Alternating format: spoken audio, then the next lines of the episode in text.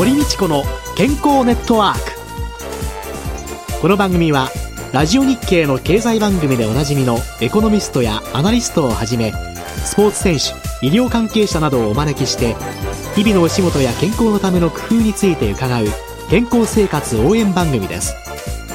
新しい時代の健康と美しさを創造する「コサナの提供」でお送りいたします。未来を開くテクノロジー。サイエンスに裏付けされた製品とサービス。コサナは独自のビジョンによって新しい時代の健康と美しさを創造し皆様のより豊かな生活に寄与したいと願っています。正直に科学する。私たちはコサナです。こんにちは、堀道子です。宇野和夫です。今週もラジオ日経のスタジオから、スポーツ歯科医の藤巻幸太郎先生をお迎えして、歯とお口の健康についてお話を伺います。先生よろしくお願いいたします。よろしくお願いいたします。えー、先週は噛み合わせと体のバランスについてお話を伺いました。今週は噛み合わせと、ね、先週、あの、生活習慣病について伺いましたけれども、それと、そして睡眠について、詳しく藤巻先生にお話をいただきたいと思います。はいかなりその噛み合わせと体のバランス、はい、それともものすごい影響があるんですね。はい、そうですね。噛み合わせって本当に多岐にわたって影響を与えてしまうんですけども、うん、その一つに関しては、睡眠。これも大きな関わりが出てきます。うんあの、よく寝てる時にですね、はい、歯ぎしりをしたりとかですね。はい。いろいろありますよね。はい、それで、夜寝る時だけ、マウスピースみたいなのをはめるといいとかっていうのを聞いたんですけど。実際今、まあ、歯ぎしり防止、あとは食いしばり防止なんていうのに、ナイトガードというもの、まあ、いろんな名前があるんですけどね。噛み合わせを噛みすぎないようにするためのものなんですけどね。噛みすぎないようにする噛みすぎないです。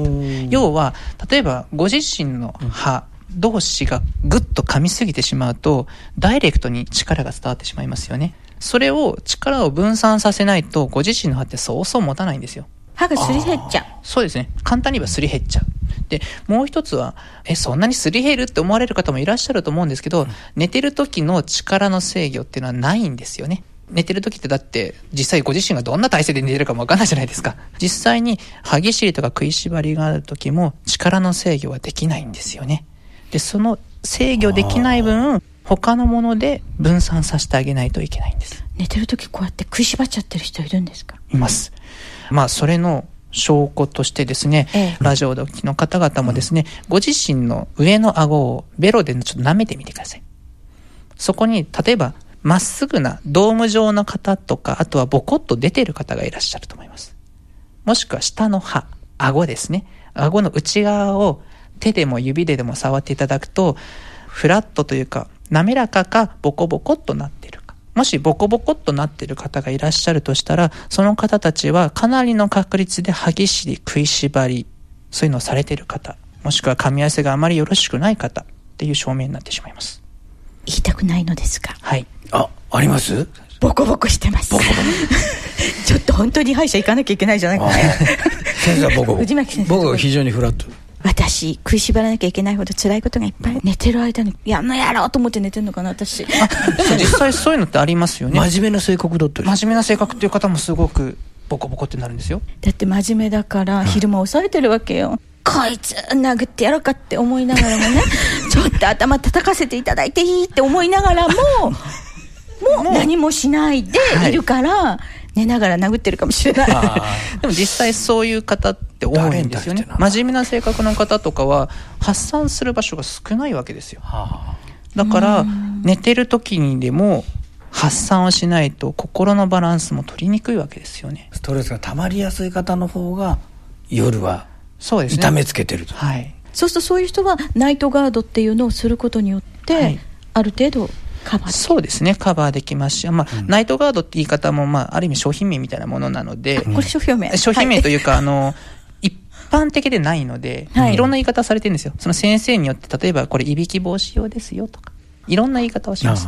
ただ単に夜用ですよって意味でナイトガードって通称、ね、ちょっと待ってください。いびき用、防止用のもあるんですか？あります。私ですね。はい。もう言いたくないことばっかり。ああ、いいです。もうこの際だけ言っちゃう。もうほらね、友達とかさ、友人とね、旅行に行くとね、ちょっとお願い、私一人の部屋でいいわっていう。いびきにもいろいろと成り立ちはあるんですけども、ええあれ簡単に言えばですね、笛と同じ原理なんですよ。リコーダーとかの笛ですね。あええで、いびきをかきやすい方っていうのは一つはすごく疲れている方。はい。はい。っていう方と、あとは太っている方。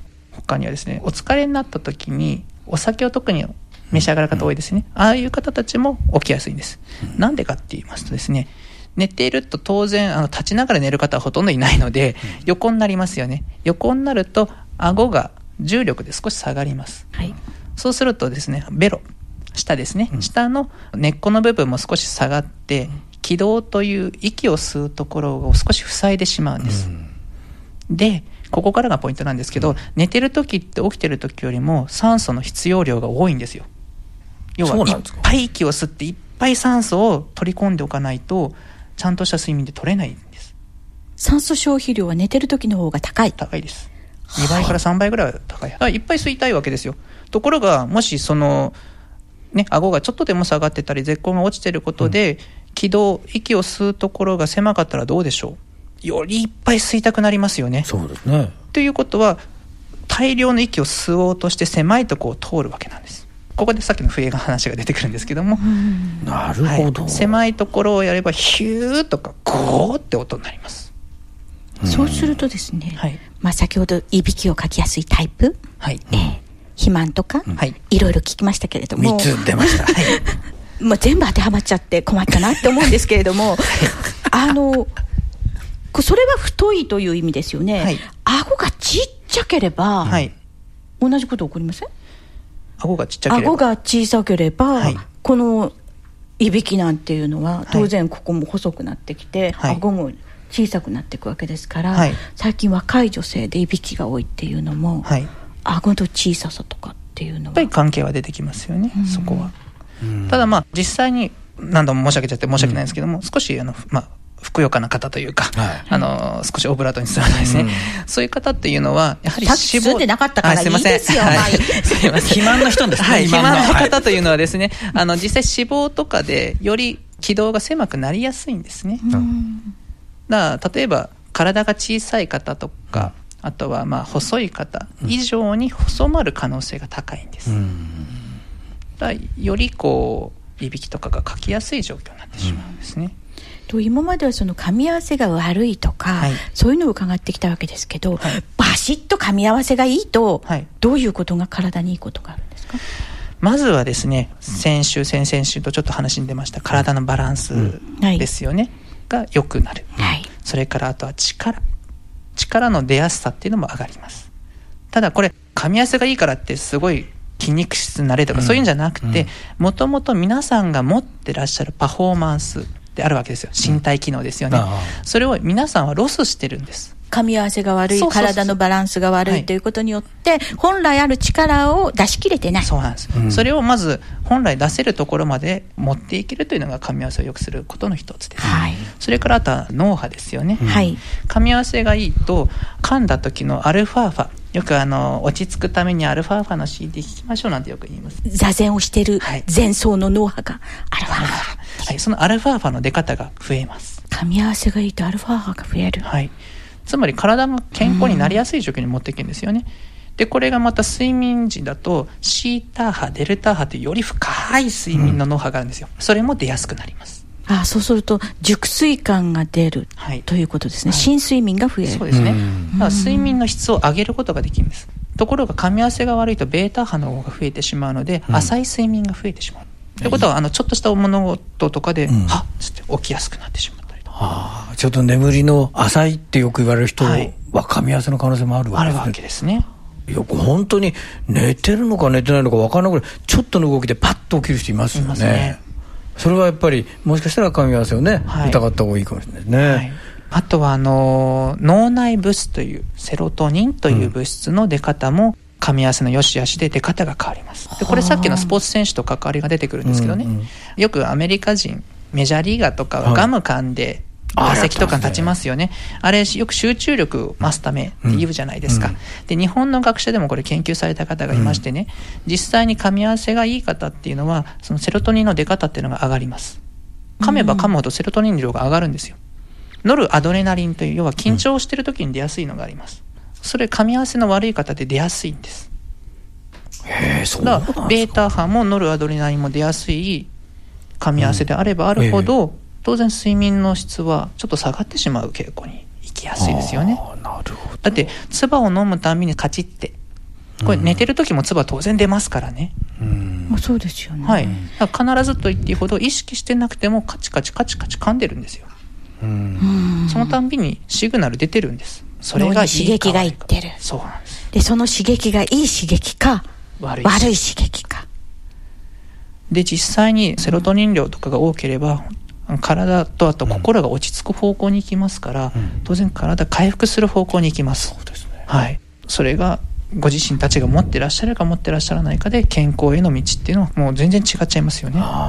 スポーツ選手でいうとねゴルフで4日間のツアーではい。2日目予選突破して明日いよいよ決勝ラウンド、はい。今50番目ぐらいだから上行きたいなっていう時に噛み合わせよくてゆっくり眠れて緊張感なく翌日を迎えられるといいですよね。はいその試合中でもはちゃんと集中ができるできないっていうのはやっぱりそこも関わってきますよね。どうもミスショットが多いのはやっぱり噛み合わせのせいかもしれない可能性ありますはい。でも先生のお話がねい。かに影響が多いかこちらにいらっしゃる方々の中には自分の噛み合わせ大丈夫かしらって 顎を触られる方が 増えてまいりまして。しっかりこちらから見ております。ともう本当に気になりますね。歯医者さんに行くのは虫歯歯周病。そして噛み合わせ、ということなんでしょうか。では来週は歯の健康に良い生活習慣について伺っていきます。今週はスポーツ歯科医の藤巻幸太郎先生でした。来週もよろしくお願いします。ありがとうございました。ありがとうございました続きまして小佐奈ワンポイント情報のコーナーです。小佐奈社長の鴨井和美さんです。よろしくお願いいたします。よろしくお願いします。えー今日のお話はマヌカハニーどうやって使おうかと。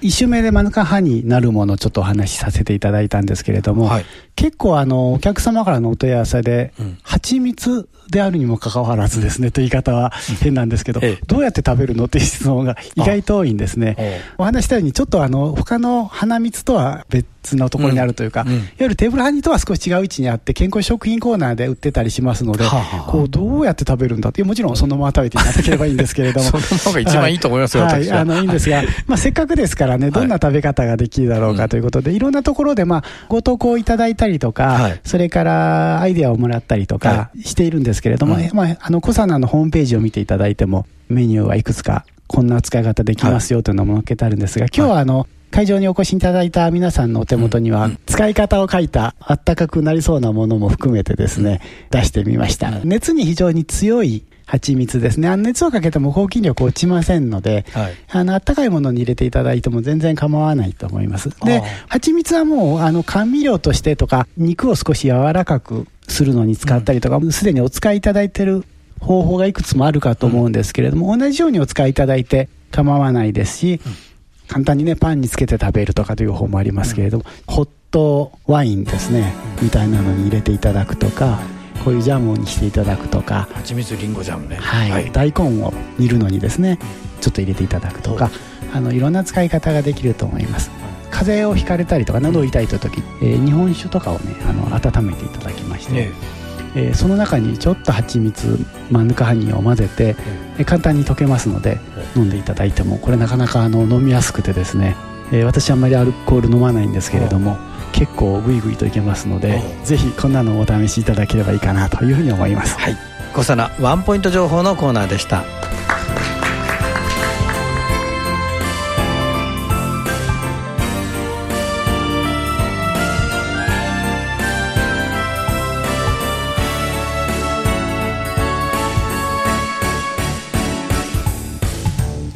堀道子の健康ネットワーク。健康と美容についてもっと詳しく知りたい方はぜひコサナのサイトへ。検索で「コサナ」カタカナで「コサナ」と入力してください。